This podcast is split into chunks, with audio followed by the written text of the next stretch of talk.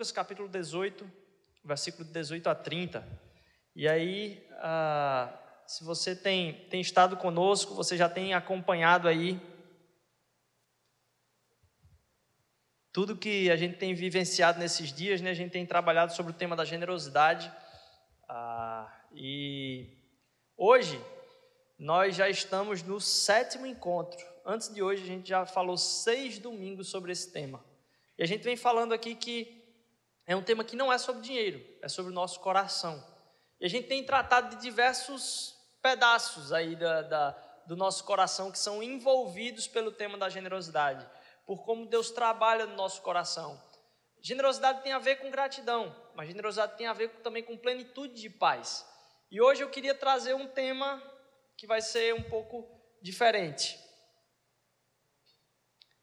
Lucas capítulo 18, o Evangelho de Lucas, no capítulo 18, versículos do 18 ao 30.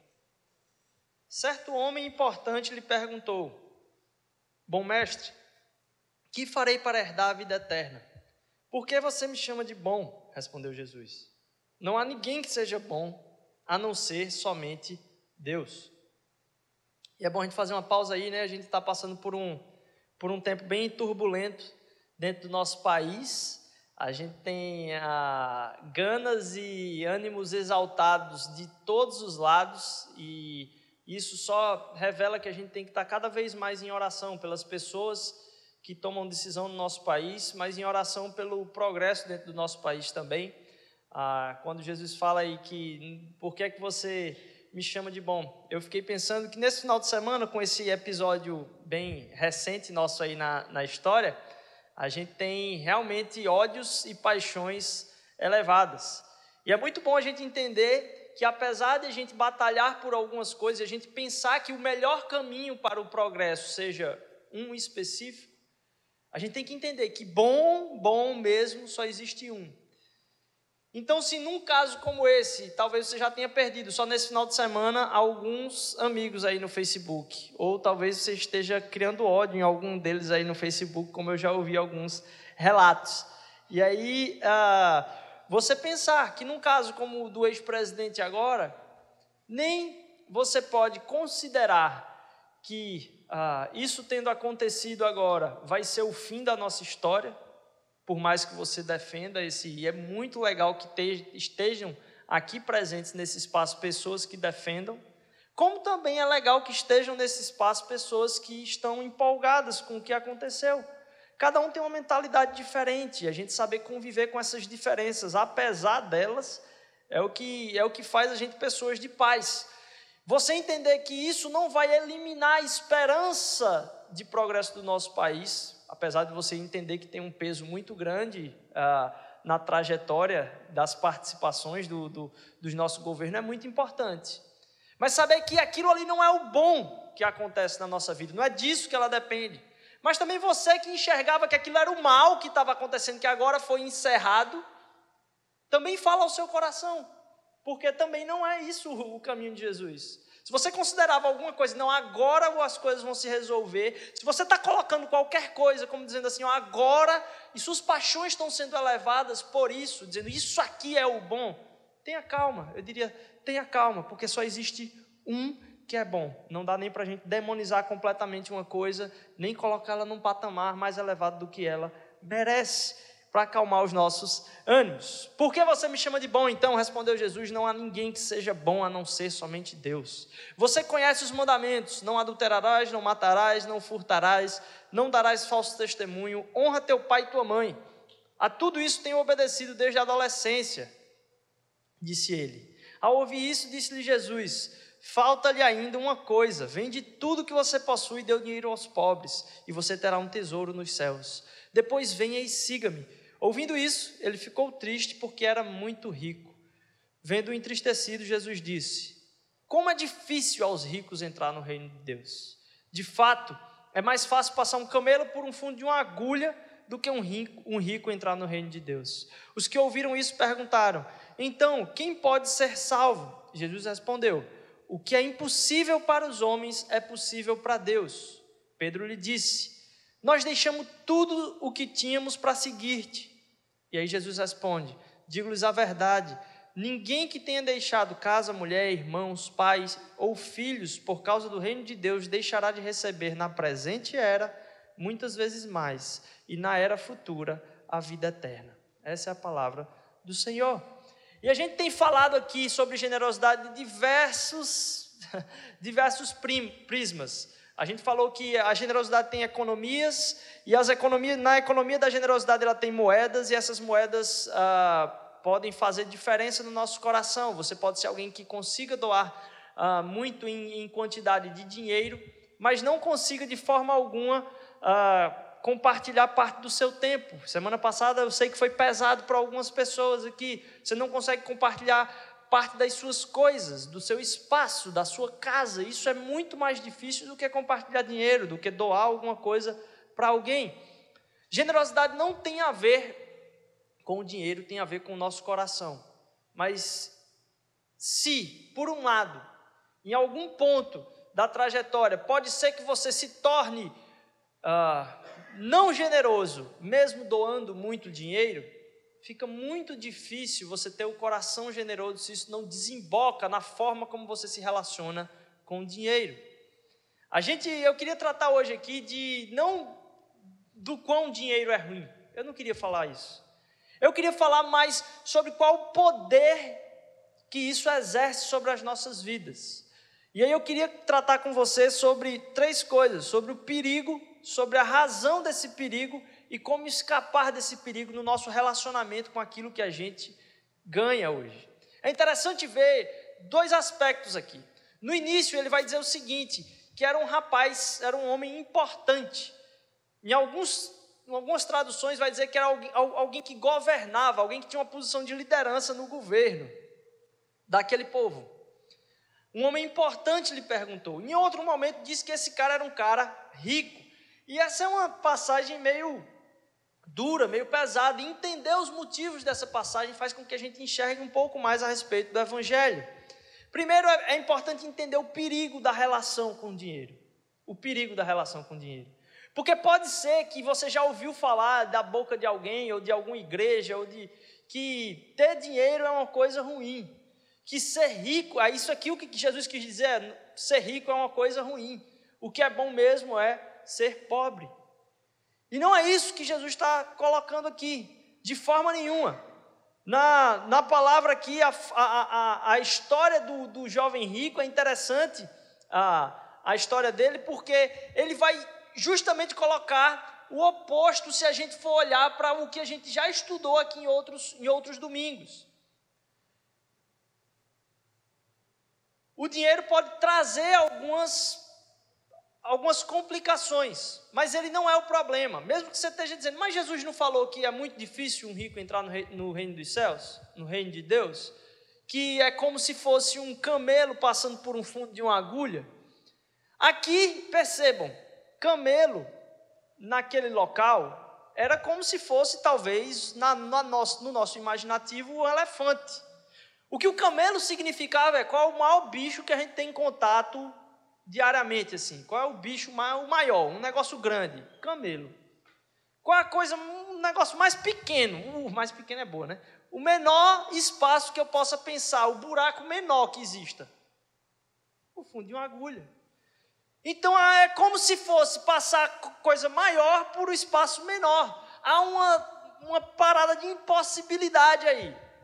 E você diz, ô oh, gente, Rodrigo, você está falando então que é isso que Jesus queria dizer, que não dá para ricos entrarem no reino dos céus. É isso que Jesus quer colocar.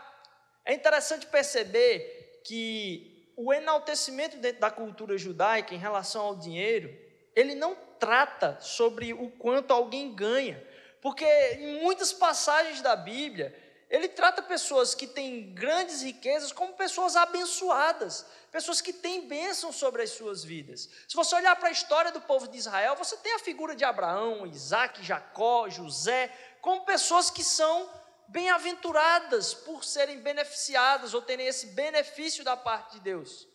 Só que a palavra de Deus também fala ao mesmo tempo sobre os perigos que isso traz. Um desses primeiros perigos é a corrupção. Você deve lembrar de nomes, e poxa, no nosso país é complicado falar disso. De como pessoas que não têm a, a prática comum de lidar uh, desonestamente com a sua vida, naturalmente, quando se faz passar grandes oportunidades através do dinheiro, como isso às vezes mexe com o coração de uma forma maior.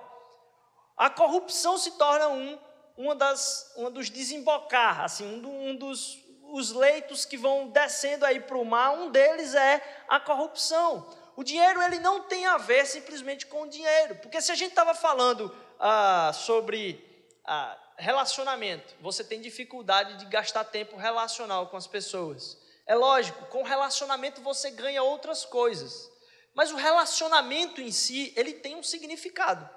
O relacionamento está lá como uma coisa para você pensar. Você tem o espaço, a sua casa, a hospitalidade, as suas coisas. Elas estão lá para você pensar nelas e aproveitar elas como coisas. Só que o dinheiro, ele não está lá para você aproveitar dele como coisas. O dinheiro significa sempre uma coisa que não é dinheiro, ou é poder, ou é status, ou ele, ele em si, o papel em si, ou os números em si na conta bancária, eles não têm acesso ao nosso coração por um usufruto próprio. Eles apontam sempre para uma outra coisa. Então, o que, o que é o problema não é o dinheiro em si, mas o poder que está por trás do dinheiro e como isso pode mexer com o nosso coração. E você deve estar pensando aí, poxa, Rodrigo, mas eu não tenho esse problema com o dinheiro. Eu não. E a gente vai ver como isso mexe com todos nós. E não, não mexe só conosco, mas o fato de afetar o nosso coração desvia o nosso padrão de generosidade dos caminhos de Deus. Alguém pode se tornar então corrupto por causa disso, mas alguém pode se tornar rigoroso demais, olhar para os outros com um rigor acima do normal. Ou então, pior, uma distração, que é o que tem lá no livro de Provérbios. Se você quiser entender como a Bíblia enxerga o dinheiro e como, ao mesmo tempo, pode ser bênção nas nossas vidas e pode ser também desvio das nossas relações, você vai para o livro de Provérbios que é recheado de, de, de sabedoria a respeito disso. Provérbios capítulo 11, versículo 4, vai dizer que de nada vale a riqueza no dia da ira divina, mas a retidão livra da morte. No dia da ira divina aqui não quer dizer o julgamento final, ele está falando assim, ó, quando você tiver no momento realmente de que você não tem nada, você está sendo julgado naquele momento, você está sendo está sofrendo naquele momento, você não encontra ninguém no leito de morte dizendo assim: Poxa, como eu queria ter tido mais dinheiro. Você não encontra pior, e é interessante ver que o dinheiro nos faz distrair das coisas que são importantes. Se eu falei que ele traz corrupção, ele pode trazer corrupção, ele pode trazer um rigor maior, e ele pode trazer também uma distração, porque com o dinheiro você começa a se ocupar. Você começa a se ocupar primeiro para conseguir ganhar o dinheiro, ou pelo que o dinheiro vai fazer você conseguir. Você continua ocupado para manter não só o dinheiro, mas tudo aquilo que o dinheiro beneficia você. Então, se você tem, meu amigo, uma casa de praia, se você começa a construir alguma coisa, você vai ter que estar tá indo lá visitar, você vai ter que estar tá cuidando de tudo aquilo que o dinheiro proporciona. Ele traz com ele uma dependência de preocupação naquilo. Isso pode te trazer distração ele te traz possibilidades de conseguir novas coisas. Não é à toa que boa parte das famílias que já alcançaram tudo aquilo que pensavam ser possível através do dinheiro, tem muitos déficits relacionais dentro dela. Porque o dinheiro não só dá tranquilidade na vida, ele traz consigo mais preocupação sobre ou como ganhar mais, ou como gerir melhor o dinheiro, ou o que fazer com aquele dinheiro ali, ou manter o padrão que aquele dinheiro trouxe para a nossa vida. Então, as distrações colocam a gente em caminhos onde a gente deixa de perceber o que é mais importante. Quantas são as famílias que reclamam de pais que deixam de prestar atenção nos filhos por causa do trabalho? Ah, eu estou muito ocupado, meu filho. Você tem que entender que eu estou muito ocupado, meu filho. E se tem uma coisa que criança não é influenciada por, talvez muito menos, pelo menos que os pais, é por pobreza. Você vai encontrar poucas crianças sendo arrependidas por terem tido uma infância pobre. Elas vão dizer: Eu tive uma infância difícil lá em casa. Mas a criança é a que consegue lidar melhor com as dificuldades de adaptabilidade que nós adultos temos. Porque para ela tudo é festa, tudo é brincadeira, tudo aquilo ali é um mundo diferente. A gente tem preocupações de dar uma, uma condição melhor para a criança que ela não tem percepção. Me lembro muito bem que ah, eu só fui saber de condições financeiras dos meus pais, mesmo passando algum tempo com um sorvete na mesa por mês, ou uma coca na mesa por mês, muito depois. Porque para a criança ela consegue enxergar a beleza em coisas simples. Você abre uma porta para uma criança e se esconde atrás dela e, e bota a cara. Para ela aquilo ali é engraçado. Vai um comediante de stand-up botar uma porta num palco e ficar abrindo e botando a cara para ver o, quanto que ele vai levar de, de ingresso dele ali. A beleza da ilusão, da fantasia já, já se encontra nela, tudo é bonito. O problema de nós, quanto adultos, é que a gente perde a graça das coisas. Aquilo que é repetitivo para a gente não tem graça. Então a gente tem dificuldade de se levantar todo dia e olhar com beleza para um pôr do sol, por exemplo, ou, ou, ou um nascer do sol. Porque se torna uma coisa rotineira e a beleza de Deus está na nossa rotina, porque cada dia Ele derrama sobre a nossa vida motivos que a gente pode ter gratidão, que a gente não precisa ficar se preocupando com aquilo que a gente vai conquistar. Perceba a última grande coisa que você conquistou. Quanto tempo você ficou grato em relação a ela? É fumaça, some. Aquela grande conquista que o dinheiro pode trazer nos distrai do que é importante que está no cotidiano. Não é à toa que a associação da palavra em inglês do business, quem faz aí o MBA, o business management, a, a, a, a carreira aí no business, você tem a palavra busy, que é ocupado, alguém que está muito o tempo todo no business. E aí você está no busy ali o tempo inteiro, você está ocupado o tempo todo tentando produzir alguma coisa. E você não encontra gente no leito de morte dizendo, poxa, como eu queria ter passado mais tempo no escritório. Poxa vida, faltou tanta coisa para entregar para o meu chefe. Nossa, se eu tivesse subido esse degrau aqui na carreira, eu ia terminar minha vida como não assistente, gerente, diretor. Não é o mais importante da nossa vida e a gente coloca as nossas preocupações nisso. Quando tem uma família e relacionamentos estáveis, nos permite vivenciar qualquer tipo de status e qualquer tipo de horizonte. Eu não estou dizendo que ao se preocupar mais com as coisas mais importantes, a gente deve esquecer, galgar passos maiores na nossa carreira. O que eu estou dizendo é que quando a gente coloca um peso maior naquilo que o dinheiro pode trazer para a nossa vida, isso traz perigo. Por que, que é perigoso? Porque ele está sempre aqui na minha cabeça dizendo: ó, ei, ó aquela oportunidade. Ele está sempre abrindo meus horizontes. Porque ele está dizendo: se você tiver isso, você vai poder fazer isso. Então, se você tem, você pode. A abertura que o dinheiro traz na nossa cabeça, ou da, da, da posição que ele te coloca, está muito linkada com esse poder. E esse poder, não só a gente vê a possibilidade de corrupção, de rigor maior, de distração, que foi o que a gente tratou agora, mas também de ilusão. Porque esse poder a gente associa também com segurança. E quantos consultórios estão cheios de pessoas com todo o poder do mundo? Porque isso não traz segurança. O fato é, isso é uma ilusão.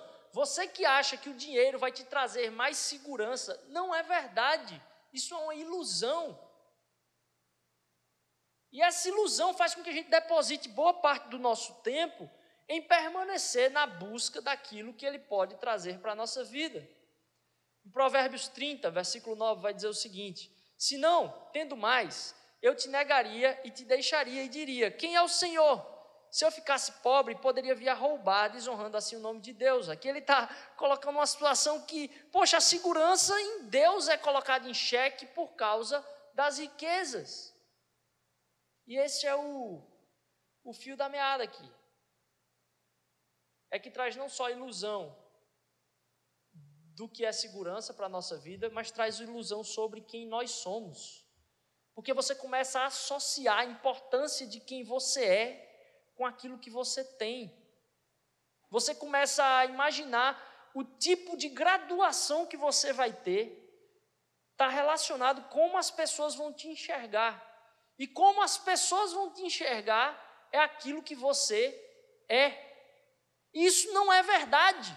Essa ilusão que o dinheiro traz a respeito da nossa vida, que aquilo que eu tenho é aquilo que eu sou, é a pior das mensagens. E como é difícil a gente falar de dinheiro na, na igreja, né, rapaz? Quanto o evangelho tem sido pregado de uma forma que, poxa, venha para cá para que você tenha, você seja, você. Isso é uma mensagem do anticristo. Porque a mensagem do Cristo é você já tem tudo, então você pode abdicar, porque você já é pleno, para não ter. Se está te faltando e você pode ter, essa é a mensagem contrária ao Cristo, ou seja, do anticristo. A gente vê então que o perigo faz com que tudo isso possa acontecer na nossa vida. Mas uma frase que estava ouvindo esses dias, uh, de um escritor, é que a humildade na prosperidade, ela é uma raridade. A humildade na prosperidade, ela é uma raridade. Só que esse é o chamado do evangelho, porque todos nós somos mais do que bem-aventurados em Cristo Jesus. E podemos ser generosos. Podemos relacionar aquilo que Deus nos dá com o porquê que ele nos dá. As relações elas não vêm então com o dinheiro e dentro daquilo que você pode conseguir, doutorado, mestrado, seu curso, pode ter certeza, a competência do arrependimento vai trazer muito mais benefício na sua vida do que ah, aquilo que você pode ter. Você, quantos relatos eu não escuto de gente que consegue com o dinheiro apaziguar relações? Você tem um problema, você compra um presente e resolve ali. Você tem um dilema familiar, você marca uma viagem e acha que a viagem vai resolver tudo aquilo que é problema na sua vida. Você consegue ir através de diversões que são possíveis de ser bancadas por aquele capital que você consegue gerar. Acho que aquilo vai transformar a situação. Pode ter certeza, você aprender a pedir desculpa e perdão por aquilo que é a sua parte do problema, isso vai gerar muito mais do que a quantidade de consultas e tudo que você vai uh, investir na sua vida aí para resolver seus problemas relacionais. Entender que a gente não depende disso. E aí, uma pausa. Eu não estou aqui dizendo que você não é para ir para psicólogo, não, tá? Minha esposa depende disso. Eu não seria louco de fazer uma, um comentário desse. É, mas o pior de tudo é que se causa uma ilusão sobre nossa relação com o dinheiro, uma ilusão sobre si, ele causa uma cegueira, eu podia dizer uma ilusão, mas uma cegueira da importância que o dinheiro tem para a gente. Porque a gente tem muita dificuldade de dizer o quanto ele é importante para nós. Todo mundo tem essa dificuldade. E a gente fala, não, dinheiro não é, eu não faço, dinheiro não é problema, eu não, não, nunca me relacionei com dinheiro de uma forma problemática. Mas quanta dependência é gerada no nosso coração por aquilo que o dinheiro pode conquistar para nós? Quantos relacionamentos que são dependentes dessa realidade? Então, o primeiro perigo que, esse, que isso pode trazer não é o dinheiro em si, mas o poder, a, a realidade que está por trás do dinheiro. Segunda coisa, a razão por causa desse, desse perigo? Primeiro eu falei, não tem problema, então, essa associação que Jesus está falando aqui não é problemática para o ser rico em si. A gente citou o caso de Abraão, de Jacó, de Isaac, a gente citou o caso de José aqui como sendo provas de que isso não é o problema da situação aqui. Ele está falando de uma metáfora de impossibilidade mas uma metáfora de impossibilidade que está atrelada de novo ao tema da nossa série, que é o nosso coração. Se você caminhar depois na sua casa, puxando lá em Lucas capítulo 18, no início, você vai lembrar de uma história que a gente já leu aqui, de duas pessoas que estavam orando em público. Um era um coletor de impostos e o outro era o fariseu. No final da oração, o fariseu, o mestre da lei, estava orando, dizendo: Obrigado, Senhor, porque eu não sou como esse coletor de impostos. Muito obrigado, porque eu não sou como ele, eu não eu tenho, consigo cumprir tudo aquilo que tu mandas. Eu consigo fazer tudo aquilo que tu me pedes. Não sou como ele. E aí o coletor de impostos está dizendo: Senhor, me perdoa porque eu sou miserável, me perdoa porque eu não tenho o que te oferecer, eu, minha vida não tem nada para colocar nas tuas mãos. E aí é engraçado porque Jesus termina esse trecho dizendo assim: o que foi salvo foi o coletor de impostos. Opa, o mestre da lei era o cara que estava dentro das sinagogas, estudando a palavra de Deus, estava se dedicando ao Senhor, e o coletor de impostos era aquele que era muito rico, justamente porque roubava dinheiro das pessoas. E o Mestre Jesus, no mesmo capítulo, está falando que aquele que foi salvo foi aquele que pediu misericórdia. Então tem muito mais a ver com o coração daquilo que se tem do que o fato de ter. Qual é a razão então desse perigo? Porque isso atinge o nosso coração. E uma pergunta interessante que você podia fazer para Deus, assim, quando você chegar lá para encontrar com Ele, é: Mas Jesus, o rico lá perguntou um, o jovem rico perguntou para você lá como é que faz para herdar a vida eterna. Por que, que não respondeu logo? Disse assim: não, meu nome é Jesus, eu sou Deus, certo? E aí eu vim para cá para morrer na cruz pelos seus pecados. Se você acreditar em mim, entender que isso aqui é o motivo da salvação de toda a humanidade, pronto, está resolvido, é assim que funciona. Por que, que Jesus não chega e responde logo de cara isso? Não faz sentido ele colocar toda essa história e essas perguntas. A questão é: se você olhar para essa resposta que Deus dá para o jovem rico, ele não fala para mais ninguém na Bíblia. Essa história também está em Marcos e Mateus. Mas não há uma outra pessoa que Jesus fala assim: ó, se você quer entrar na vida eterna, quer ter a vida eterna, então dá tudo para os pobres e me segue. É isso que você tem que fazer. Ele não fala isso para mais ninguém. Ele usa essa, essa resposta aqui para essa pessoa, porque é uma coisa certa. Deus se preocupa num âmbito relacional comigo e com você, a ponto de lidar comigo e com você de forma única, entendendo de forma única o meio do seu problema, mas mais do que tudo, dando respostas que vão atingir a transformação do meu e do seu coração, não para criar uma regra, mas para gerar um relacionamento entre você e Deus. As respostas que Deus nos dá elas surgem para que seja gerado um relacionamento entre, entre eu e Deus. Eu tenho falado aqui e vou repetir, porque essa imagem é muito clara na minha mente. Se Deus me desse uma lista do que eu preciso ou não fazer para ter um relacionamento com Ele, o que é que eu ia fazer com essa lista? Botar num post-it, colar na porta da geladeira e aí, toda vez que eu precisasse checar as coisas que eu preciso resolver com Deus, eu ia aonde? Na porta da geladeira. Deus não vai lhe dar uma lista, porque Ele não quer que você vá em porta nenhuma. Deus quer que você vá conversar com Ele. Por isso que não tem lista. Se tivesse lista, você ia para a lista, você não ia para Ele. E as respostas que Deus quer nos dar, elas são tratadas unicamente conosco, porque Ele quer conversar conosco. Ele não quer que você chegue diante dele dizendo: Ó, oh, Graças a Deus, Deus, que eu consegui fazer. Ele quer que você chegue sincero, dizendo: Misericórdia de mim, Senhor Deus, que eu sei que eu não consigo fazer. Como que pode isso? Eu estar diante do Senhor, se eu querer um relacionamento comigo dia após dia, quando dia após dia eu continuo falhando, Ele fala unicamente. E mais, todo mundo sabia a resposta que devia ser dada.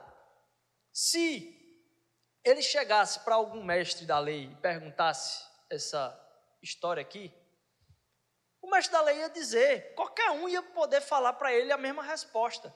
Como é que eu faço para receber a vida eterna? O mestre ia dizer: olha, obedece os estatutos de Deus e fica longe do pecado. Não peque e obedeça. Os estatutos de Deus era essa resposta, simples assim, era para Jesus ter dado. Por que é que Deus trata unicamente isso com, com ele. Uma das coisas é que essa, não só essa frase não é, ou esse tipo de resposta não é colocado para ninguém, como também nos outros locais onde há é, essa mesma pergunta ou perguntas parecidas, Jesus dá respostas diferentes. Se você for lá em Nicodemos, o que é que é preciso fazer? É preciso nascer de novo. Se você for em João capítulo 4, Jesus está a caminho de Jericó. E aí, é, ele está no caminho entre, entre Jericó e Jerusalém. E aí ele encontra com uma mulher samaritana num, num poço. E aí é interessante esse trecho porque ele está falando com alguém que teoricamente ele não podia. E surge uma pergunta parecida, porque ele diz que ele tem posse das águas de vida eterna, a água viva, aquilo que é capaz de dar vida eterna. E aí ele começa a conversar com ela, e na conversa com ela, ela cita que está uh, assim, tá em um relacionamento. Mas antes dela estar que está num relacionamento, Jesus diz assim: ó, quer saber como é que consegue essa água da vida eterna? Você vai lá, busca o seu marido. Vai lá e busca o seu marido. Quando você buscar seu marido, você volta e aí eu vou explicar para você como é que funciona essa parada. E ela diz para ele, eu disse, ó, eu não tenho marido.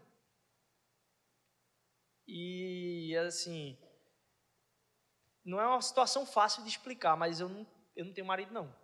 Jesus responde na mesma hora: Olha, eu sei que você não tem marido, e assim, você já passou por um bocado de, de homem aí, e essa pessoa que você está hoje também não é seu marido, não. Eu já sei disso. E ele, ele manda ela voltar para a cidade. O que Jesus está tratando aqui com essa mulher não é sobre maridos. Ele primeiro está falando da água da vida eterna. E ele trata de uma situação com aquela mulher relacional. O que Jesus está falando para aquela mulher é que a água da vida eterna daquela mulher é o seu relacionamento com homens. Porque é no relacionamento com aqueles homens que passou a história da vida dela que está toda a sua dependência, toda a sua esperança, todo o seu significado, toda a sua segurança, todo o seu amor. Então, o tipo de relacionamento que aquela mulher tem é que era o objeto no qual ela depositava toda a sua segurança aquilo que é a água de vida eterna dela. E na nossa vida, cada um de nós tem essas coisas, e isso pode ser alcançado por dinheiro. E dinheiro não é só dinheiro.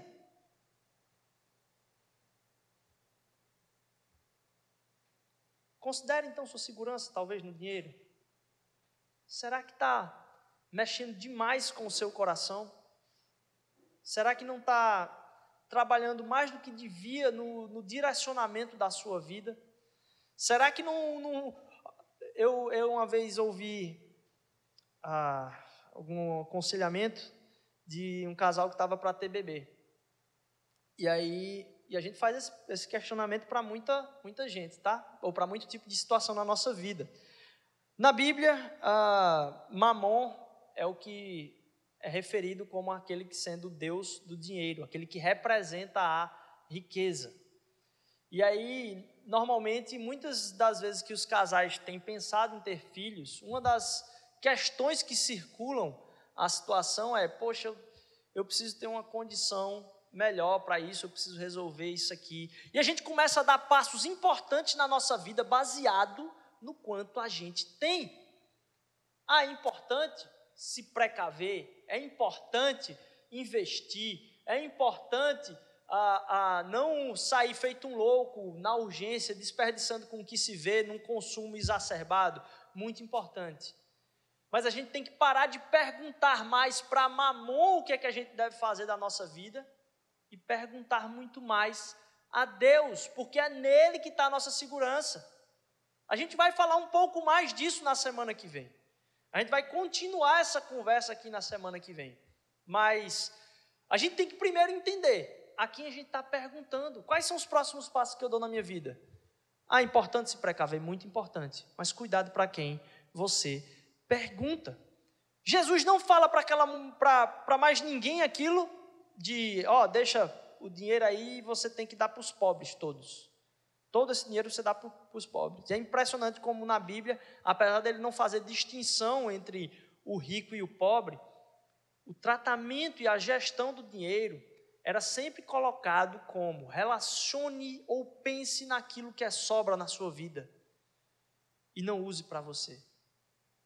Pense naquilo que é sobra na sua vida e não use para você. No Antigo Testamento há trechos onde ele diz: Ó, oh, se você estiver colhendo lá, aquilo que cai fora do cesto, deixa lá, porque quando vier gente que é de outro país, o forasteiro, vai passar lá e vai ter comida para comer. Não encheu o cesto e estava derramando, deixa lá, toma cuidado com isso.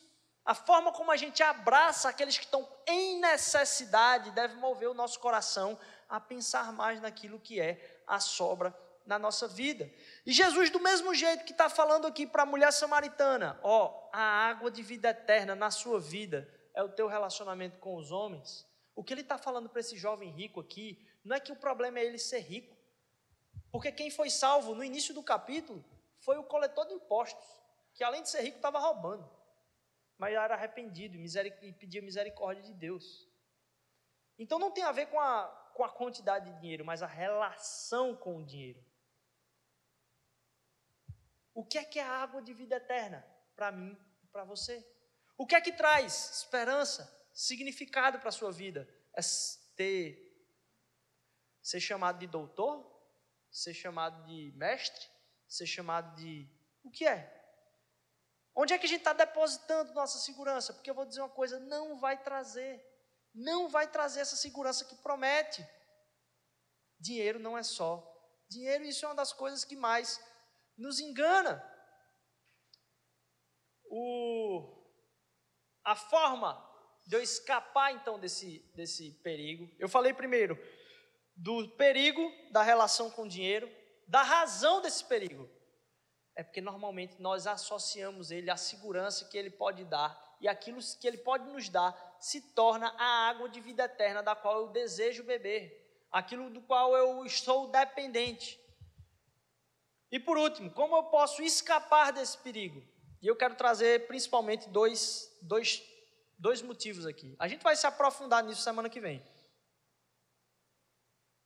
Mas eu queria tratar de dois, especialmente nesse momento. Como escapar desse perigo? Primeiro, assuma que você está negando. Assuma que você está negando a importância que o dinheiro tem na sua vida. A gente precisa entender que o meu relacionamento com o dinheiro, o relacionamento com o dinheiro de qualquer pessoa, nos faz cegar o quanto dependemos dele. E você assumir que ele é mais importante do que deveria na, na sua vida, já começa a trabalhar a forma que o seu coração lida, não com o dinheiro, mas no que te dá segurança. Porque ter mais ou menos dinheiro não importa, o que importa é como o seu coração é generoso com as coisas que Deus colocou na sua vida. E a gente já falou: relacionamento, tempo, espaço, perdão, serviço, trabalho. Como podemos nos tornar mais generosos? Assuma então que você está negando. Assuma também que você não precisa de tudo que você tem. Eu posso dizer com uma certa segurança que todos nós estamos em uma camada privilegiada não da nossa sociedade, mas da criação. Nós estamos numa camada muito privilegiada daquilo que a gente considera ser necessário. Reveja o necessário na sua vida, porque você está dependendo de coisas que não o são. E eu estava pensando hoje, eu com, confissão aqui, o quanto a gente é dependente de rede social a gente acha que é o, a figura que vai ou influenciar as pessoas a partir dali, ou que a gente vai ser alimentado com aquilo que está acontecendo no mundo, ou que a gente vai ser alimentado com aquilo que são os nossos relacionamentos. E o como coisas como essa colocam uma certa desestabilidade ao pensar em diminuir a quantidade disso na nossa vida. A prática do jejum a gente não vai falar disso hoje aqui, né? Porque senão seria uma outra pregação. Mas ela é importante para ditar quem precisa do que na sua vida. E eu não estou falando só de jejum de comida, não. Você parar de fazer coisas que têm te alimentado vai fazer com que você reoriente seu coração para as coisas que são importantes. Para mim é muito difícil ficar sem açúcar. Coca-Cola tem muito açúcar, né? Açúcar e cafeína, então, rapaz. É... Mas é impressionante como de tempos em tempos, quando você para de fazer aquilo que você considera como dependente, aí você coloca qualquer coisa. Como você abre os olhos para dizer, eu sou livre disso? A gente é livre dessas coisas. E a gente é livre principalmente do medo de ficar sem dinheiro.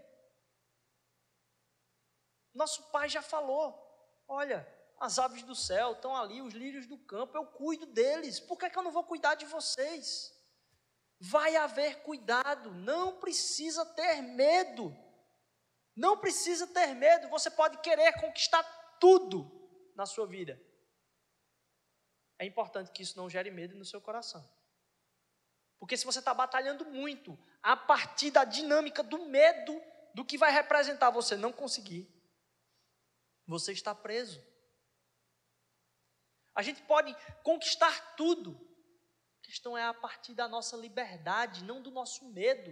Porque o verdadeiro amor lança fora todo o medo. Se a gente está ainda com medo, significa que a gente não está sendo abraçado pelo verdadeiro amor. Porque quando a gente se encontra com esse verdadeiro amor, isso lança fora todas as raízes de medo que há no nosso coração. E quando a gente fica com medo, é quando a gente se torna dependente. As pessoas que hoje sofrem com dependência emocional, perceba como isso não está atrelado ao medo. Ao medo de ficar sozinho, ou que não vai conseguir.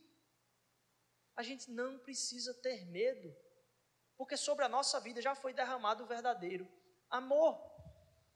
É interessante que não só a gente precisa, para escapar disso, assumir que a gente é dependente, é um passo de arrependimento, dizer: Senhor, me ajuda a ser menos dependente disso, a ver que hoje eu tenho menos, ou eu posso viver com menos do que eu tenho, que eu posso viver muito melhor com muito menos.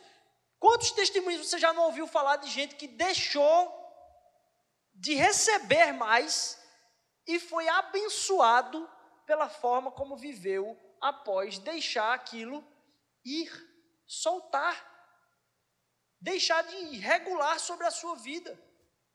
Quantas vezes? Primeiro, assuma que você está negando o relacionamento. E por último, é engraçado porque em alguns trechos, essa palavra é tida aqui, esse trecho da Bíblia do jovem rico, é tido como o, o grande governador rico ou o jovem governador rico. E se a gente for ler lá em 2 Coríntios capítulo 8, 2 Coríntios capítulo 8, versículo 9, uh, ah, ele vai trazer como é uma relação do que foi que Jesus fez por nós.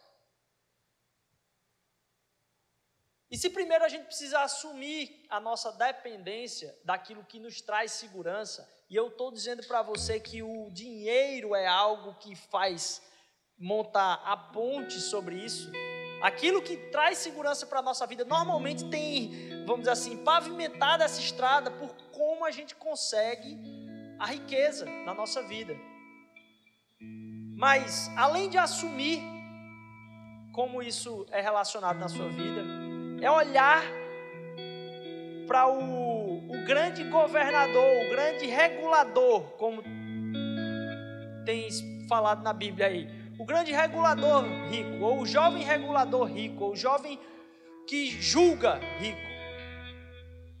Porque a gente precisa enxergar que nessa situação aqui tem o jovem rico, e Jesus coloca para ele aí uma coisa, diz assim, ó: eu preciso que você cumpra os mandamentos. Aí o que é que ele faz? Numa boçalidade tremenda, ele diz: Mas eu consigo cumprir isso, isso, isso, isso, isso. E é interessante como o dinheiro abre caminhos na nossa mente que é, as outras coisas que a gente consegue não abrem. Você pode encontrar um cara com mestrado em química, ele vai ser muito boçal na área científica, provavelmente em alguns casos aí. Dificilmente ele vai ser boçal na área do direito. Ele não vai chegar dizendo como é que ele acha que devia fazer.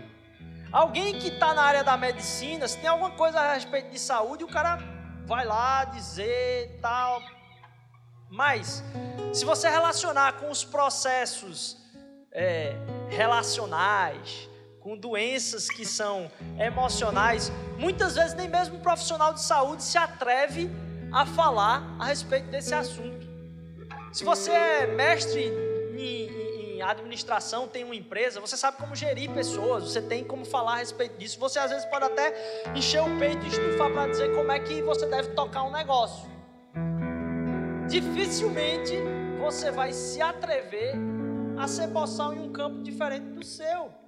Por mais que seu coração seja deturpado aí. É impressionante se a gente pega alguém com dinheiro, numa posição com dinheiro, e uma pessoa sem dinheiro. O dinheiro faz com que a gente se torne mais sabedor ou em, se achando mais sabedor do que quem tem menos dinheiro. Ele não traz um campo específico. Ele não vai dizer, o cara que tem dinheiro não diz que entende mais de economia. Não. Ele se acha no direito de entender mais de quem não o tem. Porque isso consome nosso coração por aquilo que você pode fazer, mais do que isso, por aquilo que você é, por quem você é. E aí você tem, nesse caso, o jovem dizendo: Ó, eu pratico todas essas coisas, eu, todos os mandamentos eu sigo eles certinho. E aí a palavra vai dizer que depois que Jesus disse: Ó, vem me segue, o jovem rico não. Ele saiu triste dali, porque ele não conseguiu cumprir aquilo. Porque ele saiu sem um relacionamento com Deus. Ou seja, ele não cumpriu os mandamentos. Sabe por quê? Porque ninguém cumpre. Porque qual é o primeiro mandamento na lei que ele conhecia? Amarás ao Senhor teu Deus sobre todas as coisas. Ele não passou nem do primeiro quando dizia aquilo. E é interessante a pergunta que está colocada lá no meio, porque diz assim: é, como é que pode então alguém entrar? É o que os discípulos perguntam. Dizem, Senhor, então, depois dessa história aí desse jovem que foi embora, como é que faz então? Quem é? A resposta de Jesus é: aos homens é impossível, mas para Deus tudo é possível. Então, como é que faz para viver uma vida que agrada a Deus? A resposta é: aos homens é impossível. Porque Jesus Cristo veio para viver a minha vida. Estava escutando essa semana num, num, outro lugar, fui com algumas pessoas daqui, um, um tema que está mexendo muito no meu coração novamente, apesar de ver de novo, da diferença que tem de Jesus não dizer para a gente como a gente deve viver. Jesus não veio para mostrar para a gente como se viver, Jesus veio para viver por nós. É muito diferente.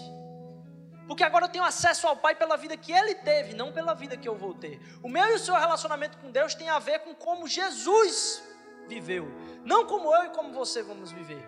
E aceitando e depositando a segurança no que Jesus viveu por mim e por você, a gente tem livre acesso ao Pai, nossa vida começa a ser transformada, nosso coração começa a ser transformado. O relacionamento que eu tenho com Deus vem pelo acesso que Jesus me permite ter, não pelo acesso que eu construo. Não é como o jovem rico que disse: Eu já faço isso. Jesus diz: Ó, para o homem é impossível. E se eu tenho de um lado o jovem governador ali, o regulador da cidade, em outras línguas a palavra vai dizer o ruler, o, aquele que coordena tudo, aquele que está ciente de todas as coisas ali. Eu tenho um jovem rico aqui conversando com o próprio Deus, Jesus Cristo, Deus feito carne. E ele está dizendo ali, ó, eu faço todas as coisas. Eu posso começar a enxergar o próprio Jesus aqui. Porque se eu for lá para 2 Coríntios capítulo 8, versículo 9, vai dizer o seguinte: